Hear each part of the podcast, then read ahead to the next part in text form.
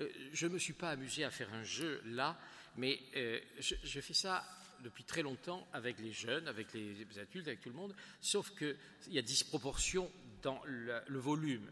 C'est-à-dire que notre foi catholique, pour être catholique, je dirais, et pour agir dans ce sens-là, c'est-à-dire pour que nos actes correspondent à ce que nous sommes, il nous faut, c'est Vatican II qui le dit, trois piliers qui marchent ensemble comme un guéridon tripode. S'il y en a un qui manque, ça ne va pas. ce sont les Écritures, mais évidemment, ma Bible est petite. C'est une Bible de voyage. Il faudrait la mettre. La tradition, que je résume avec le Concile Vatican II, mais c'est 2000 ans des pères de l'Église, des conciles, de tout ce qui a fait que l'Église catholique a affirmé ce qu'on appelle souvent de manière péjorative des dogmes, mais ce n'est pas péjoratif, c'est le fondement de notre foi avec l'explicitation de l'enseignement des Écritures. Il n'y a pas de révélation nouvelle, la révélation est close avec le dernier écrit apostolique, mais il reste que c'est l'explicitation au cours des siècles face à des hérésies, face à des divergences, c'est la tradition avec un grand T. Il ne s'agit pas des traditions. Euh, les traditions, elles sont locales, elles sont culturelles, elles sont etc la manière de prier euh, par les gestes, la manière de manifester euh, par les couleurs telle ou telle situation, ça ce sont des traditions. Il ne faut pas confondre la tradition et les traditions. La tradition, c'est ce que l'Église a toujours cru, a toujours enseigné, a toujours proclamé, et sur lequel elle ne peut pas revenir. C'est impossible. Aucun acte ne peut défaire ce qui a été deux fois proclamé officiellement. Et puis le magistère, le magistère que je résume avec le catéchisme de l'Église catholique, paru en 1992, qui a souvent été négligé, et puis tous les textes magistériels, et en particulier ceux qui ont une importance essentielle pour comprendre la foi de l'Église et pour la vivre. Si vous voulez, s'il n'y a pas ces trois éléments, nous ne sommes pas catholiques.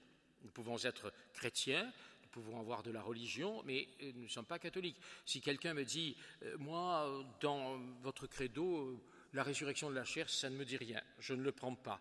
Eh ben, je suis désolé, mais vous n'êtes pas catholique. Que vous ne le compreniez pas, c'est autre chose. Mais alors demandons et, on vous expliquera autant que nous pouvons expliquer les mystères de la foi. comprenez, les mystères, c'est par essence ce que la raison peut accéder à un certain niveau de compréhension, mais il reste que tant que nous ne sommes pas dans la lumière divine, nous ne, l'avons pas saisi totalement, sinon nous serions Dieu. Donc il faut accepter aussi que quand je dis Jésus-Christ est vrai Dieu et vrai homme, ma petite cervelle, mes petites cellules grises, dirait Hercule Poirot, euh, ne saisissent pas ce que ça veut dire. Euh, parce que, parce que, je ne suis pas Jésus, je ne suis pas Dieu, je ne suis pas.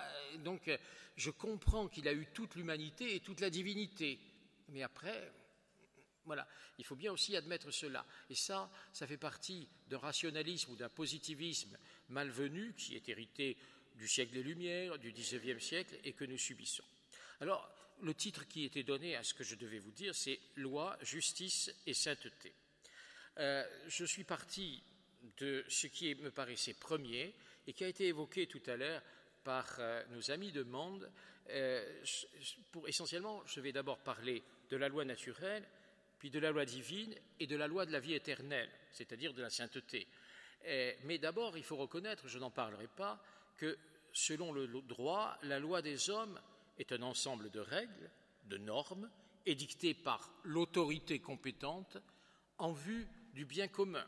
Vous noterez qu'aujourd'hui, dans le langage, le mot bien commun, l'expression bien commun est très peu employée au profit de intérêt général vous voyez bien la différence entre la recherche de l'intérêt général et le bien commun. En termes catholiques, selon, je n'ai pas apporté, mais j'aurais pu, le compendium de la doctrine sociale de l'Église, que vous devriez avoir dans votre bibliothèque, euh, qui résume au moins jusqu'en 2005 toute la tradition de la doctrine sociale de l'Église, qui est une mine. Un de mes fidèles du diocèse, aujourd'hui diacre de la Sainte Église, militant communiste pendant 25 ans, formateur des consciences du parti en France, m'a dit Si j'avais découvert ce texte plus tôt, jamais je n'aurais été communiste. Ce à quoi je lui ai répondu Ne vous inquiétez pas. Il est un temps pour tout, le temps de Dieu n'est pas le nôtre. Si vous vous êtes converti en 2000, c'est parce que le Seigneur l'a permis et que vous erriez pendant des années et des années. Alors, ne croyez pas que si vous aviez tenu ce texte en main, l'Esprit Saint vous aurait ouvert le cœur à ce moment-là. Peut-être certains d'entre vous sont des convertis, et je le souhaite. Je veux dire des gens qui n'étaient pas chrétiens et qui un jour ont rencontré le Christ. Mais parfois, ils disent, mais on m'avait dit tout ça, mais ça glissait, ça n'a rien fait. Mais comme pour nous, qui sommes nés dans, tombés dans l'eau bénite à la naissance, il reste que si nous avons suivi le Christ un jour, c'est mon cas, c'est que nous l'avons vraiment rencontré. Et que nous avons dû répondre Oui, Seigneur, je t'aime, tu sais tout, tu sais bien que je t'aime. Alors suis-moi, a dit le Christ. Et nous l'avons suivi. Eh bien, il faut accepter qu'il y a un moment où nous ne sommes pas réceptifs. Je le dis à propos des enfants en particulier. Tous les parents et grands-parents qui s'inquiètent que les jeunes ne les suivent pas. J'ai vu, je me suis longtemps occupé de jeunes, j'ai vu des conversions étonnantes, j'ai vu des jeunes changer et d'autres changer en mal, mais euh, voilà, ne nous mettons pas à la place du Seigneur. C'est-à-dire, prions, faisons confiance. Donc, pour dire que cette doctrine sociale de l'Église est une richesse, alors la mission du diacre, mon diacre ex-communiste, euh, a été de former des groupes de réflexion sur la doctrine sociale de l'Église. Et c'est présenté à tous ceux qui veulent. Eh bien, je vous assure qu'il n'a pas beaucoup de clients. C'est désespérant. Il a très peu de monde. Les AFC, on pourrait penser que c'est bien les AFC, n'est-ce pas? Hmm? Je les aime bien, mais zéro. Ah ben ça ne va pas les concerner. D'autres choses, euh, alors il y a eu deux ou trois groupes qui se sont formés, mais c'est très peu de quelqu'un qui connaît ça maintenant profondément, dont chargé, que j'ai chargé de mission, et il a la foi catholique. Vous voyez? Comment l'évêque ne fait pas tout, loin de là? Et qu'il a beau donner des orientations, si la base ne répond pas, on a besoin de vous. On a besoin de chrétiens, de catholiques qui disent oui, qui s'engagent. Je croyais que ce genre de possibilité allait faire du monde. J'ai même eu peur. Je lui ai dit, vous allez avoir trop de travail. Et puis, il m'a dit, il m'a dit aussi cette phrase très belle, je ne donnerai jamais autant qu'au parti. Je lui ai donné des heures et des heures, des jours et des jours. Alors, vous savez, l'Église ne m'en a pas autant demandé encore. Et je suis prêt, parce que là, je sais pour qui je travaille. Vous voyez? Donc, euh, alors pour commencer, je dis, bon, la loi, en général, la loi des hommes, elle existe, on en vit, on en vit mal, mais on en reparlera s'il faut. Mais le premier point sur lequel je veux avancer, c'est la loi naturelle. Vous savez que le mot loi est très mal perçu, avec des connotations décatives, contraintes, atteinte à la liberté individuelle, contrôle, sanction. Or, la loi se voudrait d'abord une aide pour la vie en société et une norme applicable partout et pour tous. Quand on parle de loi naturelle, aussitôt, même dans l'Église, on suscite des réprobations. Et d'ailleurs, toute la société essaie de contourner cette loi naturelle et de faire qu'elle n'existe pas. Il n'y a pas de loi naturelle, tout est culturel. Vous savez, quand dans les années 50, Simone de Beauvoir criait écrivait et qu'on reprenait comme ça, on ne naît pas femme, on le devient, ben, on avait semé ce qui allait se vérifier dans la loi aujourd'hui. Donc, parler d'une nature féminine, c'est inconvenant, indécent, c'est passer pour ignare et c'est se faire moquer. Et c'est donc très mal compris. Alors, il est vrai que c'est un terme ambigu. La science parle de loi, la loi de Newton, la loi de la gravitation, tout ce que vous voulez, vous pouvez en trouver plus que moi. Il y a aussi la loi civile que j'évoquais au début, la loi du marché ou les lois du marché, mais il y a aussi la loi de la jungle. Et une loi selon la nature serait-elle alors, pour certains, un fondamentalisme écolo la nature, euh, euh, c'est-à-dire manger de l'herbe et courir dans les bois? Euh, non. Alors, je prends le terme de loi naturelle dans le sens où la CTI, c'est-à-dire la commission de théologie internationale, la commission théologique internationale, le père Bernard l'a cité tout à l'heure sur autre chose, a publié en 2009 un document qui s'intitule ainsi À la recherche d'une éthique universelle et le sous-titre Nouveau regard sur la loi naturelle. Donc, la théologie catholique part bien, et évidemment l'éthique ou la morale catholique part bien de l'existence d'une loi naturelle. De quoi parle-t-elle, cette loi? Eh bien, dès l'Antiquité grecque, est affirmée la reconnaissance de lois non écrites et immuables qui fonde l'humanité et qui oblige. Vous vous rappelez le thème d'Antigone Il faut enterrer les morts. C'est un devoir de nature humaine d'enterrer les morts. Ensevelir les morts est un devoir. C'est pourquoi Antigone résistera à Créon pour enterrer son frère. Et ces lois sont vues comme conformes à la nature de l'homme. C'est pourquoi Saint Paul, dans l'Épître aux Romains, parle des païens qui obéissent à leur conscience et par là font intimement la volonté de Dieu. Donc, par la raison, ces païens peuvent parvenir à être des justes devant Dieu parce qu'ils font ce que la loi de la nature humaine demande en eux. Dans l'Ancien Testament, la loi donnée par Dieu au peuple hébreu lui permet d'établir un lien d'alliance avec lui. Et enfin, Jésus va unir le divin et l'humain. Revenons au sens de cette loi naturelle. Eh bien, c'est que la raison humaine est capable de se donner des critères de choix de vie. Saint Thomas d'Aquin dira que l'homme participe à la providence divine, c'est-à-dire au plan de Dieu. L'homme devient avec Dieu créateur de l'histoire. Il a une participation active. Il n'est pas écrasé par le plan de Dieu, il est capable de donner son assentiment, son accord rationnel au plan divin, parce que ce plan divin le touche nécessairement. Donc l'homme peut adhérer au plan divin. La loi naturelle concerne en effet l'agir humain. Elle est le premier stade de la décision morale.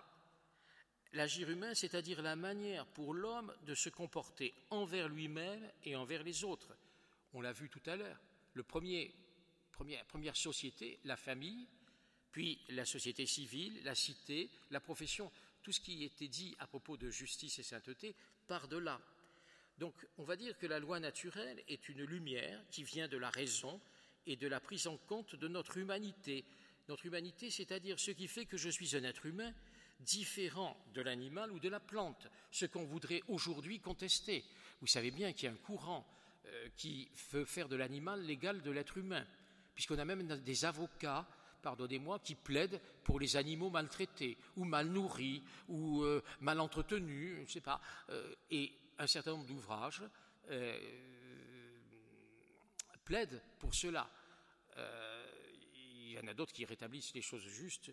Euh, nous sommes peut-être des animaux, mais nous ne sommes pas des bêtes. C'est un philosophe qui est le genre du professeur Lejeune, je cherche son nom là un instant, enfin, il est un peu ancien cet ouvrage, qui rappelle les choses, qui remène les choses à leur juste vérité. Alors, cette obligation morale qui est la loi naturelle me vient de l'intérieur, pas d'une loi extérieure. Attention, nous sommes déjà à l'intérieur, de l'intérieur de moi, et non d'une loi qui s'imposerait à moi par un gouvernement ou une volonté extérieure. C'est très important parce que aujourd'hui, l'homme contemporain refuse la loi extérieure. Et, et le drame, c'est qu'on a fait de la loi de Dieu une loi extérieure. Et c'est là qu'on est en, en difficulté, parce que la loi de Dieu n'est pas une loi extérieure elle est au plus profond de moi-même. Déjà, le Deutéronome dit qu'elle est inscrite dans ton cœur, dans le cœur de l'homme, à plus forte raison avec le Christ. Or, on a eu tout un courant biblique qui nous a montré comment la loi divine était dans le cœur de l'homme, et aujourd'hui, on nous l'a fait passer pour extérieur. Quand je dis on, c'est des courants théologiques. Donc voilà, c'est très clair. Aristote dira qu'à côté des lois écrites, il y a les lois communes qui sont reconnues par le consentement universel des hommes même s'il n'existe entre eux aucun contrat social. Euh, cette loi inscrite au cœur de l'homme comme une lumière doit être suivie. Elle est antérieure à toutes les autres lois. Voilà cette vérité d'expérience humaine et cette loi est inscrite en moi. Elle ne vient pas, encore une fois, d'une puissance extérieure. Bien sûr, les Écritures, si elles n'emploient pas ce mot de loi naturelle, inscrivent les lois de Dieu dans la loi naturelle. L'alliance avec Noé la première, qui est le respect de la vie, le décalogue, les dix commandements, les dix paroles, l'enseignement qu'il donne, la règle d'or sous sa forme négative, ne faire à personne ce qu'on ne voudrait pas qu'on nous fît, ou encore, avec euh, Jésus, la forme positive, ce que vous voulez que les autres fassent pour vous, faites-le aussi pour eux. C'est un principe de bien à l'égard des autres. Avec Saint Paul, dans l'Épître aux Romains, la loi morale naturelle est inscrite dans le cœur de tous les hommes. Saint Irénée peut dire dès le commencement, Dieu avait enraciné dans le cœur des hommes les préceptes de la loi naturelle. Et le décalogue en était le rappel, parce que la loi naturelle inscrite au cœur de l'homme a été abîmée par le péché des origines. Donc il a fallu une nouvelle alliance et que Dieu rappelle les principes de cette loi par le décalogue. Donc, euh, avec saint Thomas d'Aquin, je vous disais, la loi naturelle est la participation de la créature raisonnable à la loi divine éternelle. L'homme participe consciemment par sa capacité de formuler la règle de son agir et les obligations de sa fin, c'est-à-dire le but poursuivi, où je vais. La créature raisonnable participe donc ainsi à la loi éternelle. Aussi, la loi naturelle suppose qu'il y ait des préceptes qui dépassent depuis toujours les cultures particulières et qui sont admis universellement. Alors, citons-en quelques-uns. Ben, la sexualité, on est homme ou femme, mâle ou femelle dans le règne animal. La valeur de la vie, la réciprocité. Au moins, si quelqu'un t'a fait du bien, tu lui fais du bien.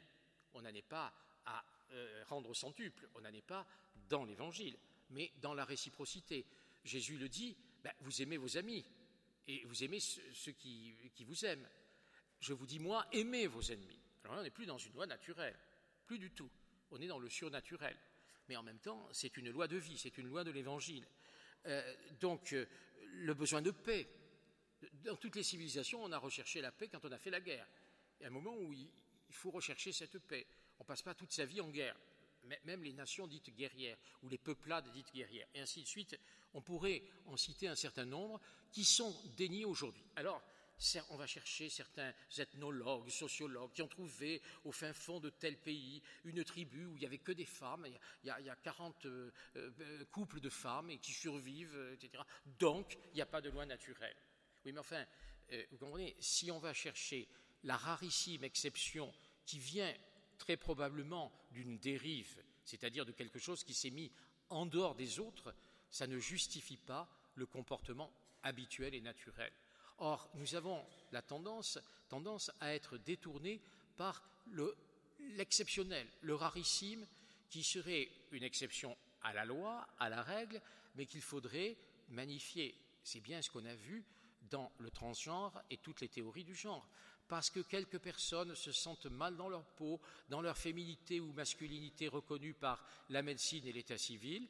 D'opération en opération, elles vont finir par changer de sexe et le mensonge va s'établir de sorte qu'on va vous dire qu'un homme a accouché d'un enfant.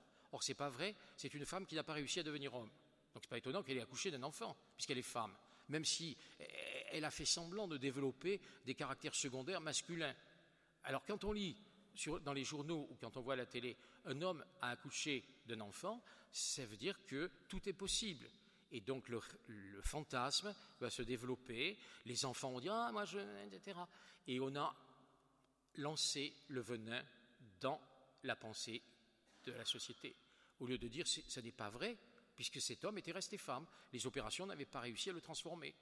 Voilà, donc ça c'est l'exacte vérité. Dans un monde qui se veut scientifique, et, technique, ben, c'est raté. Donc, si vous voulez, euh, la loi naturelle fonde ces préceptes qui dépassent toutes les cultures particulières et qui sont des préceptes immuables. Mais ce qui n'est pas reconnu par un certain nombre de penseurs, philosophes, sociologues, tout ce que vous voulez, et qui sert un certain nombre de théories, euh, qui sert, qui justifie un certain nombre de théories.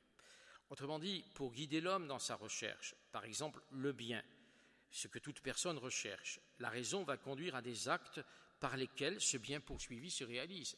Ça, c'est raisonnable. Il faut faire le bien et éviter le mal. Non pas le bien moral, son bien. Le cambrioleur cherche son bien. C'est le cas de le dire à deux sens du mot. Il ne se lève pas le matin en se disant je vais me faire du mal.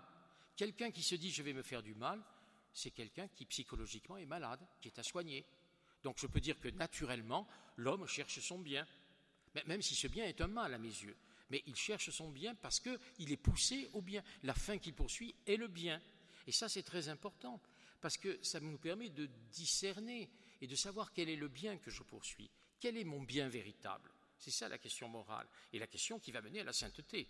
Euh, c'est ça l'objectif. C'est-à-dire euh, comment euh, passer des principes premiers de la loi naturelle, qui sont enracinés dans ce que je dis, comment passer à d'autres principes de vie, c'est-à-dire pour vivre dans le projet, le projet que j'ai devant moi, en avant de moi.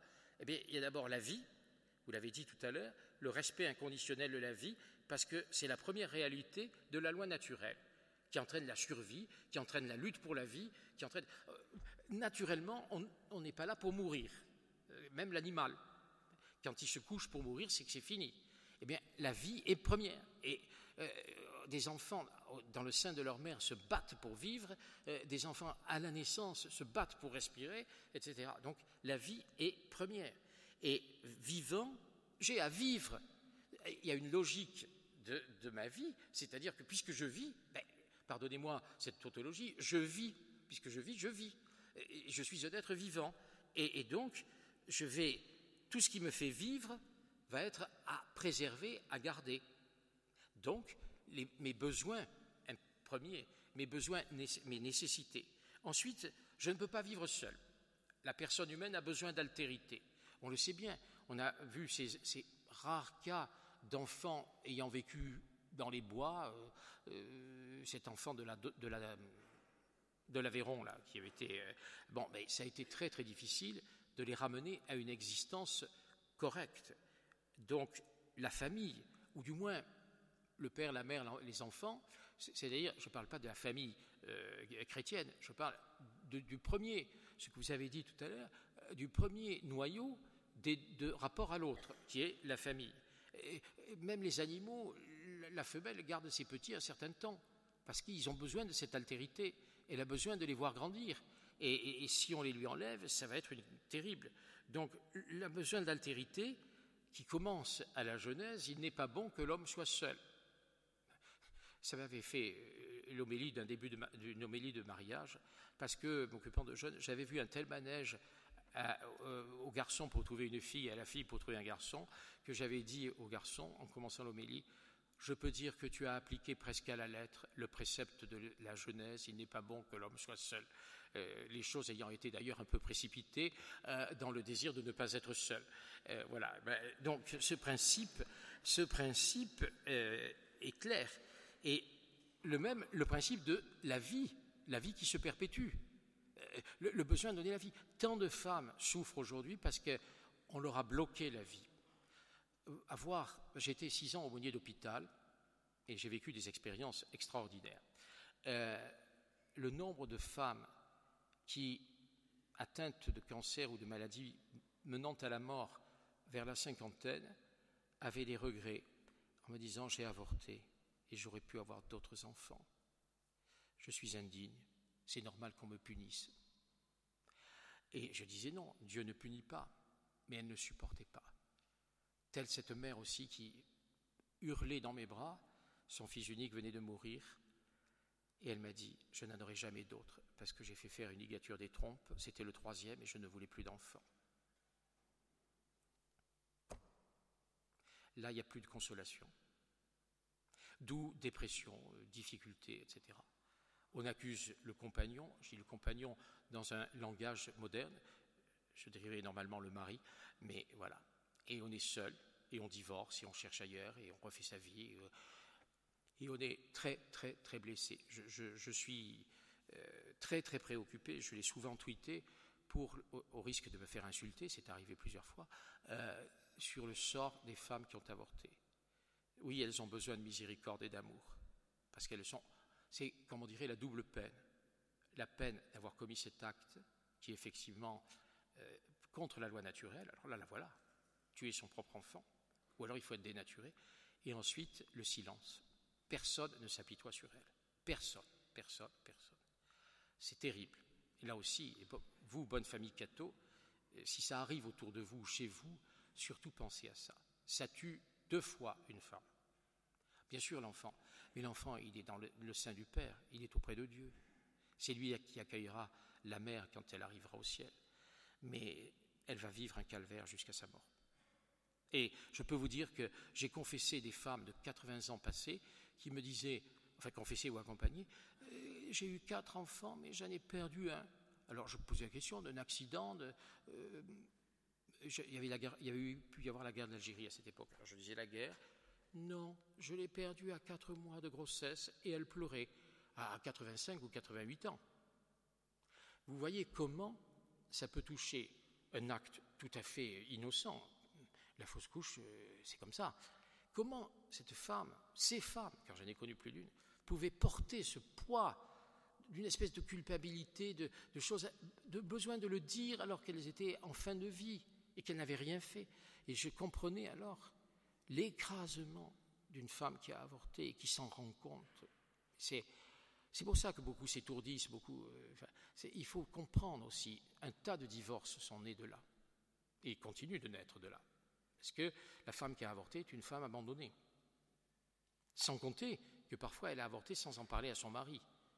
J'ai vu des couples déchirés par ça. Et en disant, ben, tu, étais au chômage, je n'allais pas te mettre ça en plus. Et le père disait, tu as tué notre enfant, mais tu, as tué notre enfant, mais tu, es, une sauvage, je ne peux plus faire ma vie avec toi. Et tu as douté de moi, parce que j'étais au chômage. Mais je me serais battu pour élever notre gosse. C'était fait. Alors quand tu appelles le prêtre pour ramasser les morceaux, pour les recoller, il n'y a pas grand-chose à faire.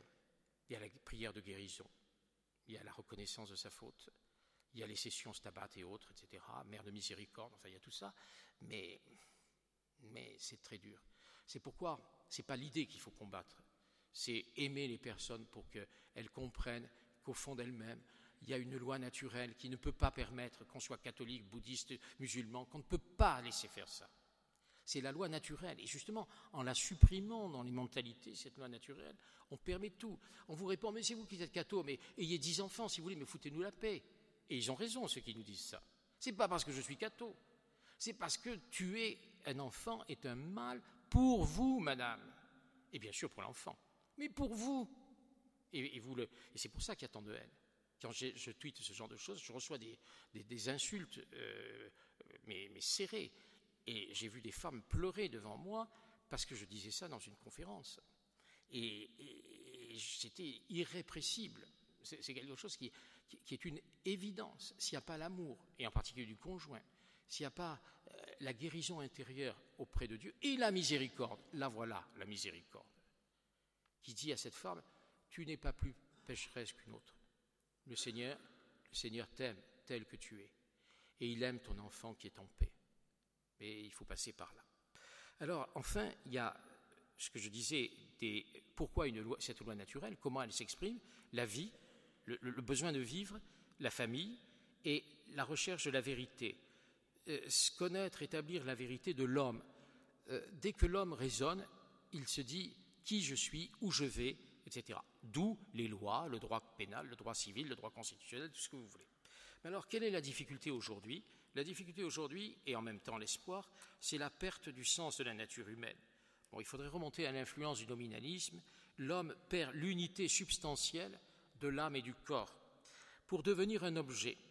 Et l'homme fait de son corps, en particulier, quand je dis l'homme, c'est la femme, c'est l'être humain, fait de son corps un objet dont il est libre, dont il est maître. Or, c'est faux. Et c'est pourquoi il faut retrouver, bien sûr, une théologie du corps, mais il faut retrouver cette unité du corps et de l'âme. Et la loi naturelle doit réconcilier l'homme avec sa propre nature, son unité, sa singularité, une loi innée, inscrite en lui qui a besoin d'être précisée et formulée pour fonder une éthique, c'est-à-dire une morale. Euh, le texte, le texte de la tradition et du magistère, le plus essentiel pour cela, c'est l'encyclique de Saint Jean-Paul II, Veritatis Splendor, elle est un peu oubliée, cette encyclique de 1993, mais c'est la grande encyclique de théologie morale. Et le pape, euh, il, faut, il faut relire un certain nombre de passages. L'Église, dit-il, au numéro 44, s'est souvent référée à la doctrine de la, thomiste de la loi naturelle, l'intégrant dans son enseignement moral. Alors, il fait des rappels et euh, il dit euh, il s'ensuit que la loi naturelle et la loi éternelle elle-même, inscrite dans les êtres doués de raison, les inclinant à l'acte et à la fin qui leur sont propres. Elle n'est que la raison éternelle du Dieu créateur et modérateur du monde. Et donc cette loi de Dieu est un don spécial qui est fait à l'homme, qui est inscrite dans son cœur. Et donc, pour parler de loi naturelle, il faut bien dire que c'est la loi de l'humanité, la loi qui fait que je suis un être humain. Ce n'est pas la loi biologique, c'est-à-dire euh, de ma nature euh, physique. Ce n'est pas euh, des principes de vie ont été donnés par ailleurs. C'est ce qui me permet de réaliser mon humanité. Autrement dit, en m'arrêtant là, je vais dire ceci. Quand je donne un conseil pour prendre un acte, pour poser un acte, quand je donne un conseil à quelqu'un pour poser un acte, je commence par quoi? Qui es-tu? Ouais, qui es-tu? Un garçon une fille? Un homme ou une femme? Ah ben s'il me dit je ne sais pas, ah, ça devient compliqué. Je lui dis mais enfin, il y a bien une réalité. Tu te sens, je ne t'ai pas dit ce que tu te sentais, je t'ai dit qui étais-tu Parce que c'est comme la température, vous comprenez Il y en a qui ont peut-être très chaud dans cette pièce, d'autres qui ont froid. D'ailleurs, vous remarquerez, ça, m'amuse beaucoup, qu'on a fait comme les Américains maintenant. On nous donne la température du thermomètre, mais on vous donne la température ressentie. C'est très important, la température ressentie. Seulement, si vous êtes à sang-froid, vous ne ressentez pas la même chose que si vous êtes quelqu'un qui, à 20 degrés, commence à exploser de chaleur. Oui, ressenti. Et puis on vous dit, qu'est-ce que tu ressens? Quel est ton ressenti? Euh, J'entendais des religieuses poser la question euh, comme ça dans une rencontre. Alors chacune va dire son ressenti, n'est-ce pas? Ah ben moi je suis mal assis, la chaise est mauvaise. Qu'est-ce que c'est ça mon ressenti? Euh, C'est pas qu'est-ce que j'ai retiré d'intéressant de votre session? Hier j'ai accueilli les jeunes qui revenaient du PLVTT de Montauban avant de venir vers vous. Je leur ai dit dans la cathédrale, en guise d'homélie, l'évangile s'y prêtait. Vous allez penser pendant une minute au meilleur moment de ce PLVTT. Et puis je leur ai laissé une minute, et ensuite vous allez penser au plus mauvais moment. Et enfin, thèse, antithèse, synthèse, en troisième plan, vous allez vous demander quel est le meilleur qui subsiste, qu'est-ce qui subsiste, le meilleur ou le mauvais? Vous savez qu'à la fin, ils étaient tous dans la joie, ils chantaient, ils tapaient dans les mains, c'est le meilleur qui allait subsister. Eh bien, j'ai dit voilà, vous avez fait un raisonnement, vous avez vécu une expérience, votre raison, vous fait discerner ce qui est bon pour vous, ce qui a été bon dans ce PLVTT. Voilà. Et après, j'ai dit maintenant, vous pouvez dire merci au Seigneur, parce que l'action de grâce, c'est ça. C'est dire merci pour les bons et les mauvais moments. Et vous allez faire ça tout au long des vacances, etc. Voilà. Donc, euh, cette, euh, cette affaire du sentiment obscurcit la raison. Et puis, c'est d'autant plus vrai que obscurcir la raison et m'empêche de discerner que je suis un être humain, premièrement, un homme ou une femme. Quand je vois un enfant manger comme ça ou, lécher l'assiette avec la langue, je lui demande si c'est un comportement humain. Mais mon chien, effectivement, non, je n'en ai pas. Mais euh, le chien lèche la gamelle avec la langue, c'est normal. Mais euh, entre parenthèses, je suis parfois gêné des personnes qui saisissent la communion avec la langue. Je vous le dis, ce n'est pas un geste très humain. Euh, comme ça. Euh, il faut prendre, si on communie dans la main, il faut prendre stick qui est posé dans la main et la porter à la bouche. Ça, c'est une petite parenthèse, c'est pas grave. Mais enfin, c'est un geste qui n'est pas humain, au sens. Euh, le Seigneur nous a fait des mains, comme une bouche, etc. C'est pour s'en servir efficacement et correctement. Euh, donc, euh, cette, mais bon, c'est comme ça. Je, ne vais pas écrire à Rome pour ça. donc, je, dis que je suis un être humain, homme ou femme, je suis marié ou célibataire, je sens un appel à faire ceci ou à faire cela, etc. etc. Pour l'instant, je ne suis toujours pas dans l'appel de Dieu. Vous des gens arrivent et disent ah, J'ai la vocation, mais de quoi? Du calme. Ben, c'est-à-dire je suis avec une copine, alors je ne sais pas si je la laisse, euh, mais si je faisais un peu de séminaire et puis un, peu avec ma copine pour choisir. Non, non, non, non, non, non, ça, ça, ça va pas. Je, vous dis des choses très authentiques. Euh, ou alors, pire que pire. Euh, voilà, monsieur l'abbé, je n'étais pas évêque, je viens vous trouver parce que j'ai un grand désir de Dieu. Très bien. Et vous comprenez, je prie tous les jours et je prie l'office le matin euh, et mon mari ne l'accepte pas, alors je voudrais me séparer de mon mari. J'ai dit, mais madame, euh, expliquez-moi ce qui se passe. Eh bien voilà, je suis allé faire des retraites et j'ai appris à prier l'office. Vous savez, avec prière du temps présent, oui, je vois très bien. Alors quand je me réveille, j'ouvre prière du temps présent et je dis mon office. Je dis à voix haute, Ben oui, elle me dit. Et c'est votre mari qui n'accepte pas. Mais non, depuis qu'il est à la retraite, il fait la grâce matinée, il se lève à 8 heures, vous comprenez? Et moi, à 7 heures, je suis réveillé, donc je dis mon office. Je lui dis, mais vous êtes très, très embêtante. Je pensais à un autre mot que je vais. Je dis, mais on ne peut pas supporter, mais vous n'avez pas une autre pièce pour aller dire votre office? Ah, mais c'est que je suis bien dans mon lit. Je dis, d'abord, on prie mal dans son lit, premier point. On s'endort très vite. Et ensuite, votre mari a le droit de dormir dans son lit, qui est autant le vôtre. Ou alors, ah non, non, mais je crois, mon père, monsieur l'abbé, que vous ne me comprenez pas. Alors, je vous passe les détails et le dialogue. Ça s'est terminé que la dame m'a dit Vous n'êtes pas le père spirituel dont j'ai besoin. Eh bien, qu'est-ce qui se passait? Que cette dame manquait à la loi élémentaire de ce qu'elle était, de sa situation, et pour, pour, la, pour la parvenir à la sainteté. Attention, tout ce que je vous dis, c'est dans ce sens-là. C'est-à-dire que si elle voulait être une sainte, eh ben, ce n'était pas en ennuyant son mari, en, criant l'office, ou je ne sais pas, en le psalmodiant, je ne sais pas ce qu'elle faisait, pendant qu'il dormait. C'était tout à l'opposé.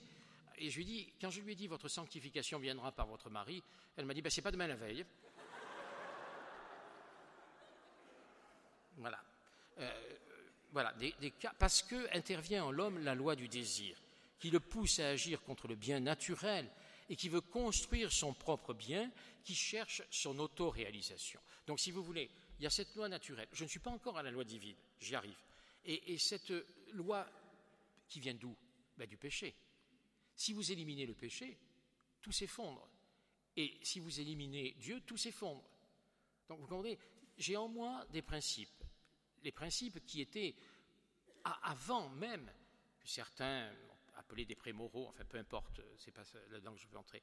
Et, puis il y a la loi du désir, c'est-à-dire de mon auto-réalisation. C'est Adam et Ève. Vous serez comme des dieux. Ah, oui, c'est bien, le serpent, le tentateur a agi. Ben, la dame, elle était tentée de, se séparer de son mari parce qu'il est énervé. Vous comprenez euh, Il est à la retraite, il n'a rien à faire, il est toujours là, il ronfle à côté de moi. Je vais me donner à Dieu. Comme ça, j'aurai un bon prétexte et je ferai le bien. on fait le bien, mais pas le bien qui correspond. Donc on se trompe. Alors il faut que la loi de Dieu intervienne maintenant. Alors le point suivant, c'est la loi de Dieu. Il y a l'ancienne loi, il s'agit de celle qui est donnée à Moïse, c'est-à-dire le décalogue, mais aussi le Pentateuque, ce qu'on appelle la Torah, la loi et les prophètes. Cette loi est pédagogique, provisoire, elle sera accomplie par Jésus, c'est-à-dire qu'il en sera l'aboutissement, la réalisation complète. Et cette loi, elle est propre au peuple d'Israël avec ses coutumes, son histoire, la nécessité de se former en peuple qui appartient à Dieu. Donc c'est une loi cadre, si je puis dire, mais pas au sens où la CGT l'entend, mais c'est une loi de formation du peuple. Vous serez mon peuple et je serai votre Dieu. Je suis le Seigneur ton Dieu qui t'ai libéré de la terre d'Égypte où tu étais esclave. Alors tu n'auras pas d'autre Dieu que moi. C'est une loi d'alliance et ça part de la miséricorde de Dieu, de la bonté de Dieu. Mais Dieu miséricordieux n'a pas dit pour autant fais ce que tu voudras. il a donné les dix paroles. Il a donné à Israël une loi de vie, une loi d'alliance, mais qui vient encore d'un Dieu extérieur. Dieu marche avec, Dieu marche en tête de son peuple. Dieu est avec son peuple, mais avec n'est pas en. Et alors la loi nouvelle, si vous lisez Saint Matthieu au chapitre 5, au verset 17 et 18, Jésus ne condamne en rien la loi nouvelle. Il n'est pas venu l'abolir, mais l'accomplir, c'est-à-dire la réaliser jusqu'à sa fin. Et il l'élève à un plan supérieur. Il l'accomplit dans toute son incarnation, depuis sa conception jusqu'à sa résurrection. Toute la loi donnée à Israël prend son sens en lui. C'est pourquoi on ne peut pas séparer l'une de l'autre mais il s'agit d'une loi inscrite au cœur de l'homme, comme saint Paul va le souligner fortement. Il ne s'agit pas de rejeter la loi ancienne. Les béatitudes n'abrogent en rien le décalogue. Il faudra d'ailleurs y revenir à propos de justice et de loi et miséricorde. La mauvaise compréhension de la miséricorde qui fait de Dieu un grand-père gâteux qui dit oui à tout. Pas du tout. Euh, euh, il, est, il est lent à la colère. Il est toujours le Dieu qui est bon quand une mère abandonnerait son enfant, moi ton Dieu, je ne t'abandonnerai pas, dit le prophète Isaïe, mais il est exigeant. Il demande à son peuple la fidélité. Et quel est l'essentiel de la loi du Christ? Se passer à la loi du Christ dans le Nouveau Testament. Si vous regardez Matthieu Saint Matthieu chapitre 22 versets 36 à 40, c'est l'amour de Dieu et l'amour du prochain dans un double commandement où tout est résumé, ce qui pourra faire dire à Saint Augustin aime et fais ce que voudra. Saint Paul va insister là-dessus. Mais la loi d'amour, elle est d'abord d'aimer Dieu par-dessus tout et ensuite d'aimer son prochain comme nous-mêmes, ce qui veut dire qu'il faut nous aimer aussi. Oui, nous avons à nous aimer aussi, non pas au sens narcissique du mot, mais au sens de nous reconnaître créatures de Dieu. C'est pourquoi est condamné le suicide et toutes les formes de destruction de notre vie, les addictions, etc. Parce que nous nous détruisons alors que nous sommes un chef-d'œuvre. Je te rends grâce, Seigneur, pour la merveille que je suis. Donc nous devons nous aimer nous-mêmes. Et quand Jésus nous dit aimer son prochain comme soi-même, ça veut dire que nous prendrons autant d'égards pour notre prochain que pour moi-même. Combien c'est vrai dans le couple, combien ça devrait être vrai pour nous, prêtres, à l'égard de vous, fidèles. Nous ne sommes pas au-dessus de vous, nous sommes pour vous, à votre service. Le curé d'Ars, le prêtre n'est pas pour lui, il est pour vous. Je discutais dans le colloque que j'évoquais avec un doctorant musulman qui m'a dit oh, Mais vous, les prêtres, nous n'avons pas de prêtres, du moins dans l'islam sunnite, parce que les prêtres écrasent les gens de leur savoir et les obligent à croire. Alors j'ai dit que non, nous les prêtres, ils, connaissaient mal. Je lui ai dit Voyez, j'avais expliqué qu'il fallait qu'on se connaisse entre religions. Je dit, Vous connaissez mal le sacerdoce catholique, parce que euh, nous ne sommes pas des gens qui obligeons euh, avec des règlements à croire, nous sommes des serviteurs, parce que le Christ s'est fait serviteur. Et nous sommes là pour faire grandir la grâce de leur baptême, pour les sacrements, pour leur donner Dieu dont ils ont besoin pour vivre leur grâce baptismale. Nous sommes serviteurs de la grâce baptismale.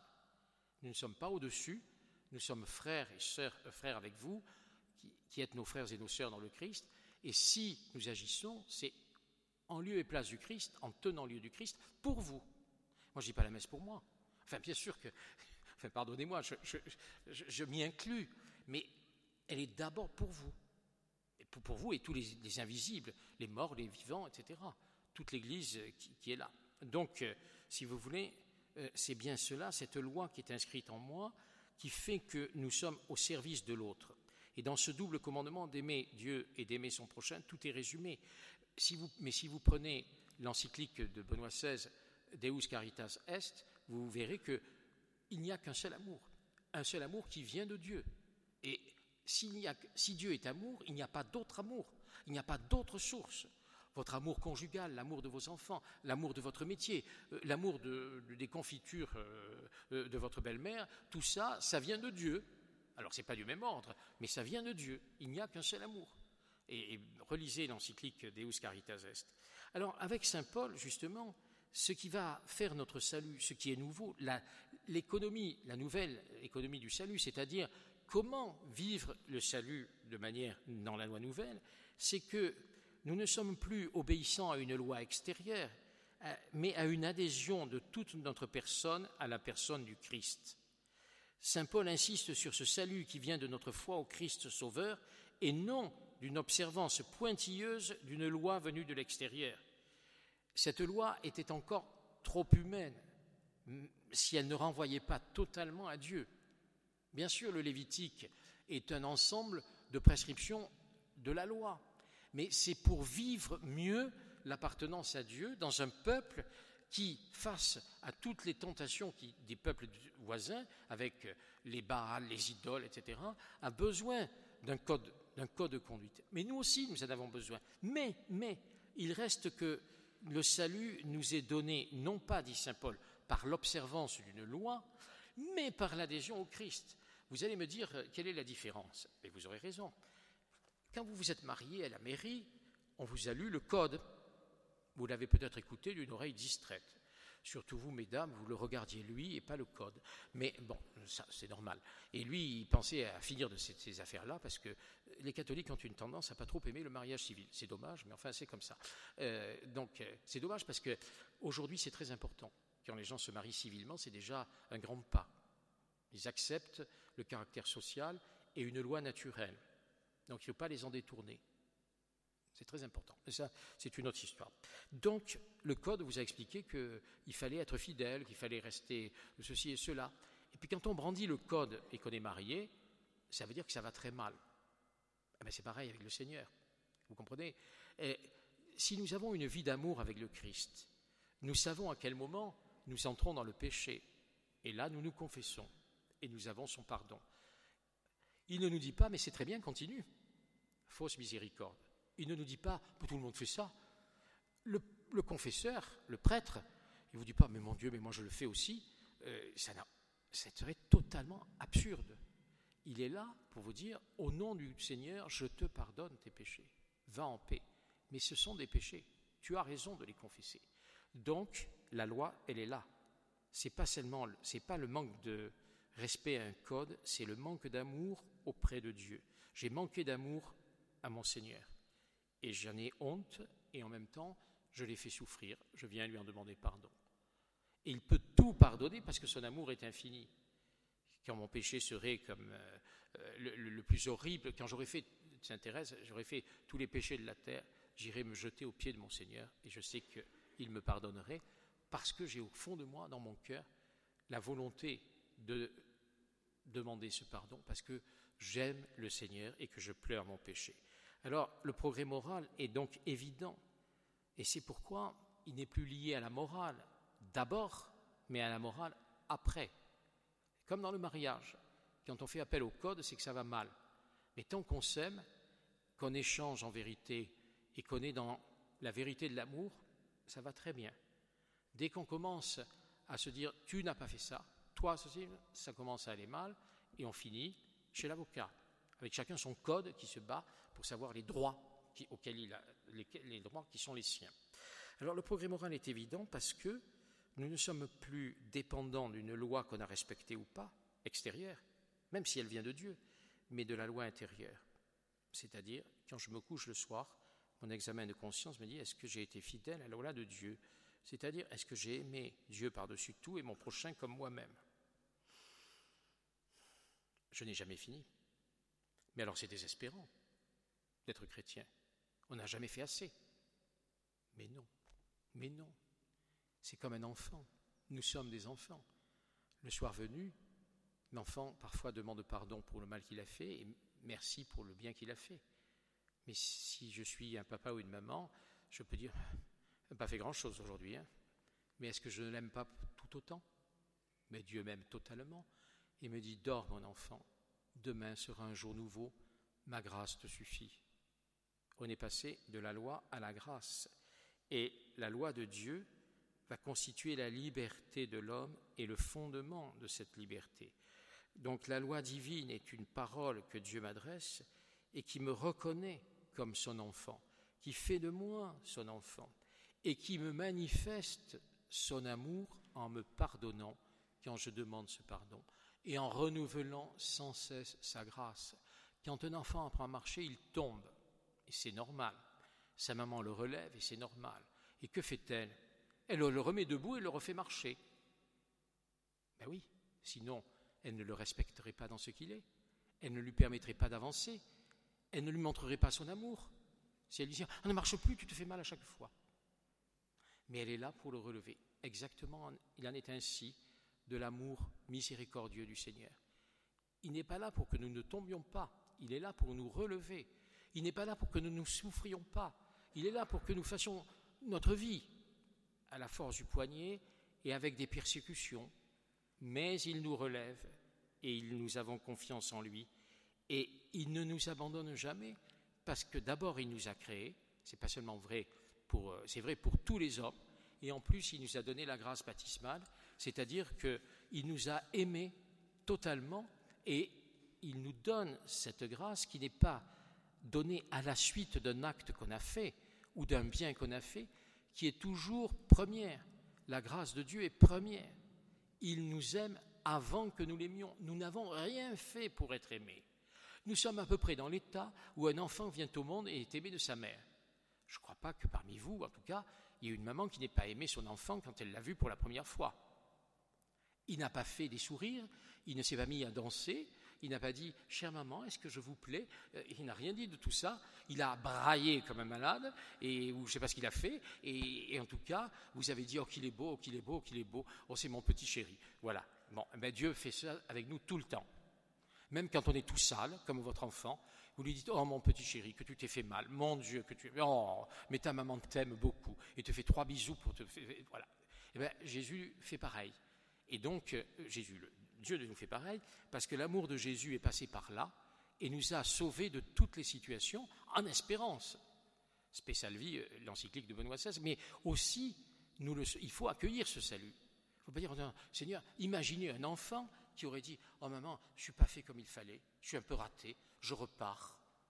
Non, mais vous imaginez, à la naissance, vous auriez mais des folies. Nous faisons ça devant Dieu. Parfois en confession, on entend des gens qui s'excusent, enfin qui, demandent pardon, mais non, on s'excuse, c'est faux, il faut demander pardon, mais importe. Euh, excusez, c'est de l'ordre de la politesse. Euh, on entend des personnes qui, qui n'ont jamais fait assez. Mais bien sûr qu'on n'en a jamais fait assez. Mais on ne vous demande pas ça. On vous demande à quel moment vous avez trahi le Seigneur Positif, vraiment, à quel moment vous avez trahi le prochain À quel moment vous avez renoncé à être ce que vous êtes Oui, mais vous comprenez, je n'ai pas assez bien rangé ma chambre. Euh, c'est vrai, mais alors peut-être l'enfant qui dit ça, euh, il y a une chambre hmm, enfin, dans un état lamentable. Alors là, il a peut-être raison. Mais si c'est simplement que ce n'est pas fait tout à fait au cordeau, voilà, il ne faut pas donner non plus euh, des, espèces de, culpabilité euh, comme le repos, par exemple. Euh, je, disais que j'ai dû parler de ça, et mon dernier bulletin catholique en parle, parce que c'est une nécessité de se reposer. C'est une nécessité de prendre du temps pour soi et de ne pas s'imposer aux autres. Je passe mon temps à faire la cuisine, même en vacances. J'ai douze personnes à nourrir. Et alors, je disais ça à une grand-mère qui m'agaçait pendant que j'achetais du pain il y a quelque temps. Je dis, mais madame, faites travailler les autres. Ah, ça sûrement pas. Mes belles filles et mes filles, elles n'y comprennent rien. Elles sont nulles. Eh bien, j'ai tant mieux pour vous.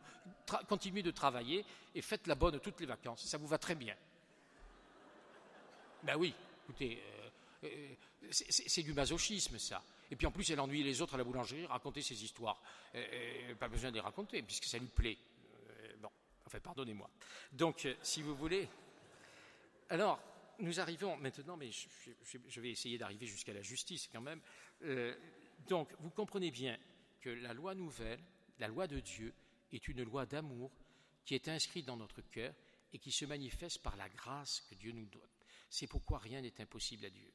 C'est pourquoi tout ce qu'il demande il va nous donner la force de l'accomplir. C'est pourquoi je ne suis plus jugé, dit Saint Paul, par une loi extérieure. Et ce n'est pas en obéissant à la loi. J'aurais beau faire tout ce qui m'est demandé, j'aurais beau être ceci et ça, si je n'ai pas l'amour, on connaît ça par cœur par les célébrations de mariage, s'il me manque l'amour, je ne suis qu'une cymbale qui résonne. Mais oui, la dame qui fait toute sa cuisine, qui dès le matin astique la maison pour que tout le monde dise Oh, quelle bonne maîtresse de maison, c'est pipeau pardonnez-moi de le dire, mais ça n'est rien. C'est pas ça qu'on lui demande. C'est d'aimer les autres et de faire en sorte qu'ils se sentent aimés. C'est pas non plus de l'affectif, c'est pas euh, des bisounours. C'est qu'est-ce que je et c'est la vie en communauté, ça. Vous savez, c'est éprouvant la vie en communauté. Le mariage, beaucoup. La communauté religieuse, beaucoup aussi. Euh, et sinon, il y a la solitude. Alors bon, il faut choisir. Eh, eh bien, tout ça est éprouvant. C'est-à-dire qu'il y a des moments où il faut chercher le bien de l'autre il faut toujours chercher, faites aux autres ce que vous voudriez qu'on vous fît. Cherchez à l'autre et cherchez pour l'autre ce qui est bon. Et vous savez combien ces petites attentions sont heureuses, que ce soit en communauté ou dans le couple ou en famille. La petite attention de trois fois rien, mais qui dit j'ai pensé à toi d'une manière ou d'une autre. Eh bien, la voilà la loi. Ce n'est pas inscrit dans la loi qu'on doit souhaiter l'anniversaire euh, de son conjoint ou la fête. Ce n'est pas inscrit dans la loi qu'on doit fêter son anniversaire de mariage en tête à tête au restaurant, même si c'est qu'une pizza parce qu'on n'a pas les moyens de faire plus, etc., etc. Et pourtant, c'est vital pour moi. De la même manière, le Seigneur me dit, il paraît qu'en français moyen, tu consultes 250 fois par jour ton téléphone. C'est une statistique qui vient de sortir. Est-ce que tu me consultes 250 fois par jour? Ah mais c'est Seigneur, je fais ma prière le matin et le soir. Je paie mon denier de l'église et je vais à la messe le dimanche. Ça suffit. Raté, raté, raté, raté. Jésus me dira, est-ce que tu m'as aimé et est-ce que tu as aimé les autres? Et quand j'aime quelqu'un, c'est comme la dame qui me dit à un mariage, enfin qui me dit à un mariage, tous les prêtres peuvent en raconter cent fois cette histoire, Monsieur l'abbé, cette messe de mariage de 17 heures ou 16 heures, est-ce qu'elle compte pour demain? Grave question théologique, n'est-ce pas? Je lui dis, Madame, quand vous embrassez votre mari à 23h30, est-ce que c'est pour le jour même ou le lendemain? Non, non, non. Mais monsieur l'abbé, vous ne répondez pas à ma question. Évidemment, je ne réponds pas à votre question. je n'ajoute pas là, elle est stupide. Mais je dis, je dis simplement, le pensez au proverbe. Quand on aime, on ne compte pas. Voilà. Vous voyez où on en est? On est dans l'économie d'une loi extérieure. Et il faut faire très attention, nous catholiques, parce qu'on nous juge comme ça. On nous dit, vous, vous, êtes des légalistes. Mais non, ce n'est pas l'obéissance à la loi extérieure, c'est l'obéissance au don de Dieu, à la grâce de Dieu qui est en moi, à l'amour de Dieu qui est en moi et que je veux faire découvrir aux autres. Voilà, et qui constitue ma liberté. Pourquoi? Eh bien parce que plus j'obéis à l'amour, plus je suis libre. Dans votre, par votre mariage, vous avez peut-être changé de lieu, vous avez quitté une famille, c'est prévu dans la Genèse, il faut quitter son père et sa mère, mais c'est vrai, il faut toujours quitter son père et sa mère. Et donc, vous avez fait tout ça. C'est comme quand des gens me disaient, vous regrettez votre Provence natale? Bah, je, dis, je ne regrette rien. Dieu m'a mis là, c'est ma place. Qu'est-ce que vous voulez? Alors maintenant, euh, que je regrette euh, le soleil, ou toi, c'est un épiphénomène, ça n'a rien à voir, vous comprenez? Donc la loi d'amour me conduit et me rend heureux là où je suis, parce que le Seigneur est en moi et que je suis à son service. C'est cela qui compte. Où que j'aille, le Christ est là. Mais il n'est pas là extérieur, il est là, dans mon cœur. Vous savez, les enfants comprennent ça très bien. Quand on voit des petits faire oraison devant le Saint-Sacrement, c'est extraordinaire. Jésus est dans ton cœur. Oui, Jésus est dans mon cœur. Tu l'écoutes. Oui, je l'écoute. C'est un jour, j'étais curé sur le parvis de l'église, tout le monde papotait, papotait, papotait, et les petits groupes, euh, grands groupes, et je rentre dans l'église pour préparer les baptêmes qui arrivaient. Et je vois un garçon de 6 ans, tout seul, il n'y avait plus personne. J'avais vu ses parents à la porte de l'église, enfin au parvis papoter, et je lui dis Mais Benoît, que fais-tu? Il me dit ben, J'écoute Jésus. Ah, je suis resté sidéré. Je me dis Mais voilà, il a tout compris. Et je lui dis Où il est Jésus Là, il me dit Et là Il me montre le, tabernacle. Pas besoin d'être euh, grand clair. Père, je te rends grâce d'avoir caché cela aux savants et aux sages et de l'avoir révélé aux tout petits. Alors, la loi et la justice. Si nous parlons de la loi civile, la justice vient de l'obéissance à la loi du pays où l'on vit. Le Code détermine les comportements qui sont contraires à la loi, c'est-à-dire à la justice, et passibles de sanctions. Vous avez fait ça, sanction. Mais cet esprit a tellement marqué les gens que parfois des personnes m'ont dit que être, vous avez évoqué des manifestations que je ne préciserai pas tout à l'heure, être contre une loi, c'est être hors la loi. Alors il faut quand même leur expliquer que ce n'est pas vrai. Nous sommes hors la loi quand nous faisons un acte positif contraire à la loi, c'est-à-dire par exemple si je vais casser les radars qui euh, signalent que je fais des excès de vitesse. Là oui, je me mets hors la loi. Mais euh, si je refuse d'appliquer une loi, c'est mon droit même de citoyen. Donc il ne faut pas confondre. Mais nous savons cependant qu'il n'y a pas équivalence entre le légal et le moral. Et même, il faudrait dire, entre le possible, le légal ou permis, et l'éthiquement juste, ce qui est juste pour moi, pour moi, chrétien. Le possible, je peux tuer quelqu'un, j'ai dans mes possibilités. Est-ce que c'est légal? Pas du tout. Enfin, pas tout à fait. Ça dépend des conditions. Bon. Euh, ce n'est donc pas normalement permis. Est-ce que c'est moral? Encore moins. Ou éthiquement juste? Parce qu'aujourd'hui, moral, c'est éthiquement juste. Donc, je ne le fais pas. En revanche, vous l'avez dit tout à l'heure, supprimer un enfant dans le sein de sa mère, c'est possible, c'est légal? Est-ce que c'est moral? Non. Euh, se marier entre personnes du même sexe, c'est possible, c'est légal? Est-ce que c'est moral? Non. Ou du moins, ça ne correspond pas.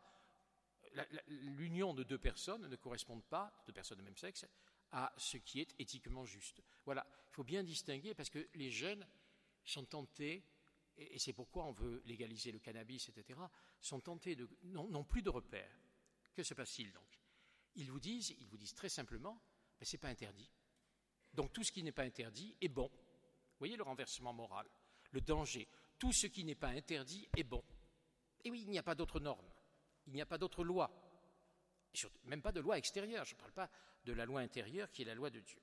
Alors, la justice, tout l'évangile est rempli de ce mot. Bienheureux ceux qui ont faim et soif de la justice, car ils seront rassasiés. C'est la troisième béatitude chez Saint Matthieu, mais elle est suivie par une autre. Bienheureux les persécutés pour la justice. Jésus pourra dire si votre justice ne surpasse pas celle des pharisiens, cherchez d'abord le royaume de Dieu et sa justice.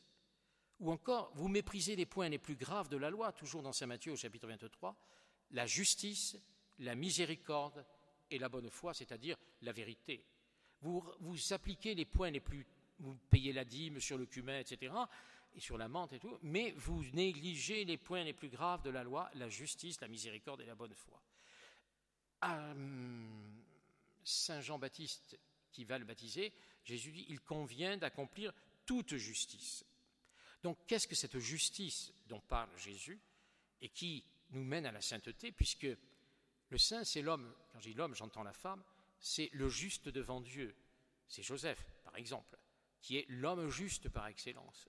Donc la sainteté, c'est celui qui agit justement, c'est-à-dire qui se laisse raboter, euh, mettre à niveau de sa vie divine, de ce qu'il est, c'est-à-dire un enfant de Dieu habité par la grâce de Dieu pour accomplir la loi éternelle de l'amour de Dieu. Donc la justice reste bien sûr l'accomplissement de ce qui est juste devant Dieu. Nous nous rappelons le psaume 85 amour et vérité se rencontrent, justice et paix s'embrassent. C'est la fidélité de l'homme, la justice. Dieu est fidèle, à moi de répondre fidèlement.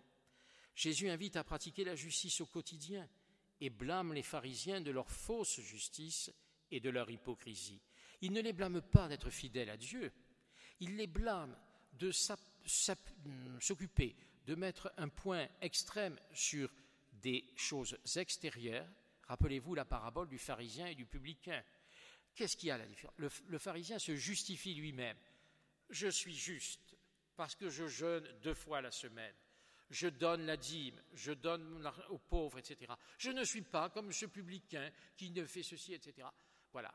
Et ça, ça nous guette tous d'être des pharisiens, c'est-à-dire de juger selon notre justice, avec la confusion du social, du mondain et, du chrétien. on ne sait pas trop. Euh, euh, on est un peu mélangé. Donc nous devons faire la clarté, le discernement. Et là encore, par l'examen dont je parlais tout à l'heure, qui suis-je Où suis-je Quelle est ma mission?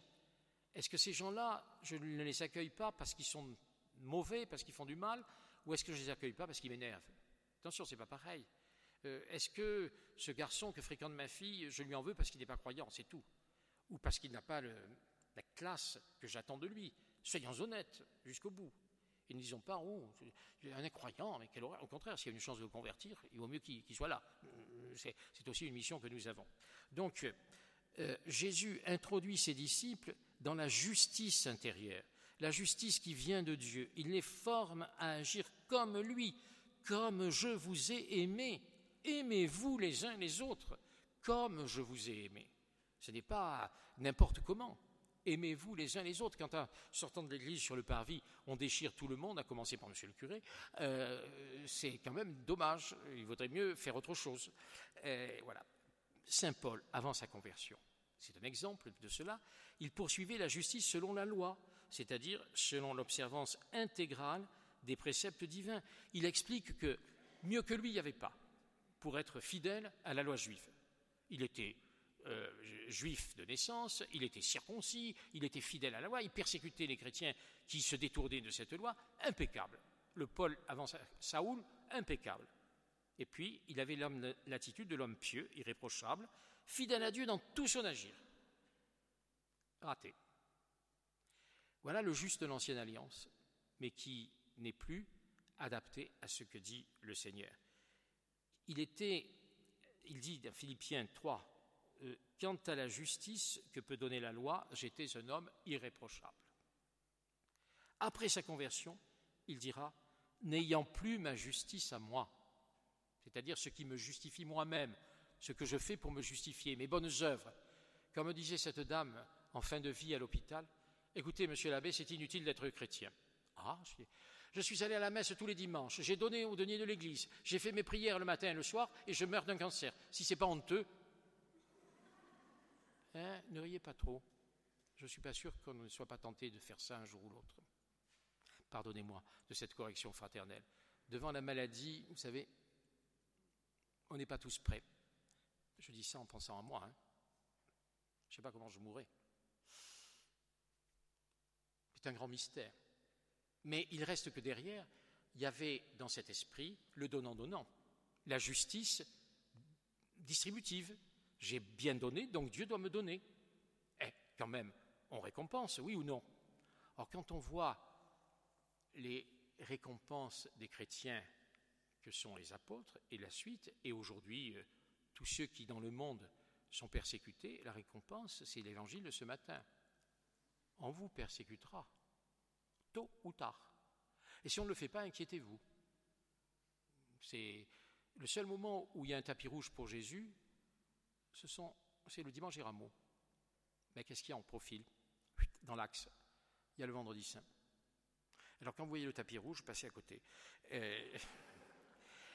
Et Saint Paul dit, n'ayant plus ma justice à moi, celle qui vient de la loi que je respectais, mais la justice par la foi au Christ, celle qui vient de Dieu et qui s'appuie sur la foi.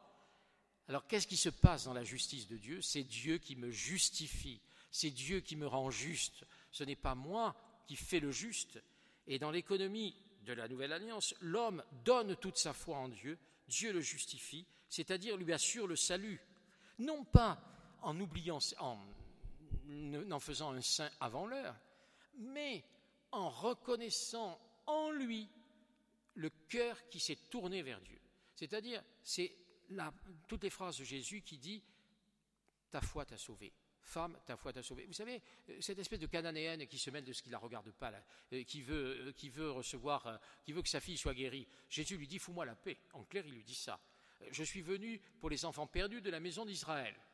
Et puis elle insiste elle dit, mais même les petits chiens, alors oui, bien sûr, on donne le pain aux enfants, mais les petits chiens mangent les miettes qui tombent de la table des enfants. Alors moi, je veux bien que tu me traites en petit chien, mais donne-moi les miettes. Et Jésus lui dit, ce que, ta fille est sauvée, ta fille est guérie, ta foi t'a sauvé. Ta grande foi t'a sauvé. Voilà comment on peut dire que Dieu nous justifie. Ta foi t'a sauvé. J'ai mis mon espérance dans le Seigneur et je ne suis pas déçu. C'est l'inverse de dire j'ai fait ça, voilà la facture, Jésus, j'ai fait ça, j'ai donné tant, j'ai fait ça, maintenant tu payes. Donc euh, nous avons cru au Christ Jésus dans l'Épître aux Galates afin d'être justifiés à cause de la foi au Christ et non à cause des œuvres de la loi. Alors c'est toute la distinction euh, ou la question de la nature, de la grâce, de la justification, mais en résumé, la justice de Dieu n'est pas le jugement seul, elle est un appel à la fidélité. Elle justifie l'homme par l'amour miséricordieux du Christ, mort et ressuscité, pour que nous ayons la vie. Celui qui justifie, c'est le Christ. Alors si j'ai agi au nom du Christ, si j'ai agi pour le Christ, en fidèle du Christ, alors je serai justifié et mes péchés seront pardonnés si j'accueille cette miséricorde du Seigneur. Il ne s'agit pas de dire Jésus, tu pardonnes tout, hein. c'est sympa, il est cool Jésus. Non, Jésus n'était pas cool, il n'était pas gentil, il était vrai. Donc, euh, je vais devoir avancer dans ce sens. Alors, je m'arrête, il faudrait que je parle de la liberté et de la conscience avant d'arriver à la sainteté, mais je le ferai tout à l'heure. Je n'ai pas tout à fait bien divisé, je vous demande pardon. Je m'arrête parce que c'est l'heure du déjeuner, je crois. Mais non, mais j'ai encore euh, dix minutes au moins euh, pour ça. Donc, Voilà, donc on reprendra on reprendra tout, à l'heure et puis demain euh, avec aussi la table ronde. Euh, euh, si vous avez des questions. Donc, bon, je, pense qu'à mec maintenant vous avez, vous, vous avez l'expérience d'avoir entendu. Donc je me.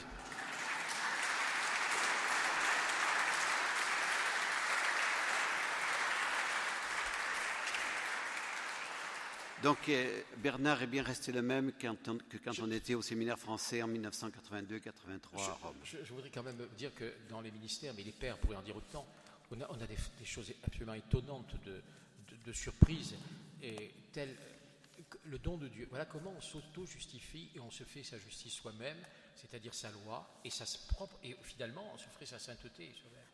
Euh, cette dame m'explique que après 9 ans de mariage, elle ne peut plus rester avec son mari parce que ça ne va pas. Et alors, elle m'explique qu'elle va prier dans une église euh, où les énergies telluriques sont très fortes et qu'elle a, trouvé le lieu où il fallait se mettre. C'est vrai qu'elle n'est pas la seule, c'est une église en Provence que je connais bien, mais elle me dit il y a un lieu mieux, c'est là où la voûte euh, et les énergies du sol se rejoignent. Alors au milieu, on reçoit tout. Et elle me dit, vous savez, elle, elle, au bout de trois ou quatre fois, elle me dit, vous savez, ça a marché. J'ai vraiment trouvé l'Esprit Saint m'a conduite. L'Esprit Saint, grâce à ces énergies, l'Esprit Saint. Ah, je dis quoi? Eh bien voilà, chaque fois que j'allais prier dans cette église, depuis quelque temps, je voyais un monsieur qui priait aussi. Bon. Et puis, donc ce- ceci s'était passé plusieurs fois, et à la sortie, il m'a adressé la parole, figurez-vous. Ah, je dis, c'est très bien. Il était abandonné par sa femme. Moi, c'est mon mari, ça va pas. On a discuté. Il m'a dit si on rentrait prier. On est rentré prier. Eh bien, je crois que j'ai trouvé l'homme de ma vie. Et c'est l'Esprit Saint qui me l'a donné. Voilà. Il faut prier beaucoup pour éclairer nos contemporains. Et vous avez une mission là-dessus. Passer du sentiment à la raison. Passer du signe au réel. Oui, Dieu se manifeste par des signes. Mais ça n'est pas automatique. Ça n'est pas comme ça. Mais du moment qu'on prie, beaucoup de gens vous disent Mais j'ai prié. Oui, mais qu'est-ce que ça veut dire? J'ai prié. euh, si ma prière c'est Seigneur, change ma voisine parce qu'elle m'énerve, c'est pas une prière. C'est Seigneur, apprends-moi à accueillir l'autre tel qu'il est. Voilà. Et que ta volonté soit faite. Donc il faut faire attention aux pièges contemporains. Comme il n'y a plus de repères, il n'y a plus de, de normes et même plus de lois naturelles, puisque quelqu'un se sent femme alors qu'il est homme, il va devenir femme au prix d'opérations infinies qui coûtent cher à la société et qui font des malheureux. D'où la GPA, d'où tout ça. vous tout ça est lié.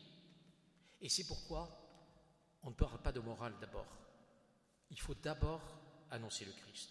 D'abord, d'abord, avant tout, annoncer le Christ qui n'est pas connu. Il faut partir du Christ, ou repartir. D'abord. Sinon, on nous plaque l'idée que l'évangile est une morale, ce qui est faux. Vous voyez, euh, j'ai un prêtre qui a eu à baptiser l'enfant d'un couple de femmes mariées. Euh, ça a été très compliqué pour lui de l'accepter. Dans, sa fidélité à la loi.